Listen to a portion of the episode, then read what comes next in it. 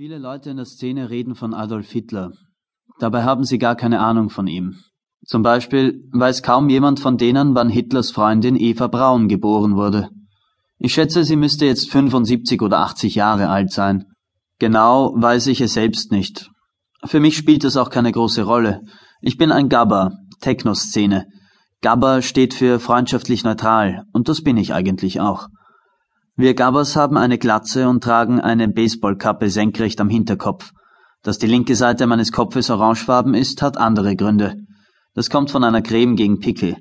Die Pickel tragen dazu bei, dass man mich für jünger hält, als ich bin. In Wirklichkeit bin ich schon 28 und damit älter als die meisten meiner Freunde. Das bedeutet einerseits, dass ich mich mit dem Leben besser auskenne als Sie. Andererseits sterbe ich dann wohl auch früher. Ich bin Stammgast in der Bar des Hotels Bauer. Ich wohne nicht hier, ich lebe in einer Wohngemeinschaft in Favoriten und komme nur, um etwas zu trinken.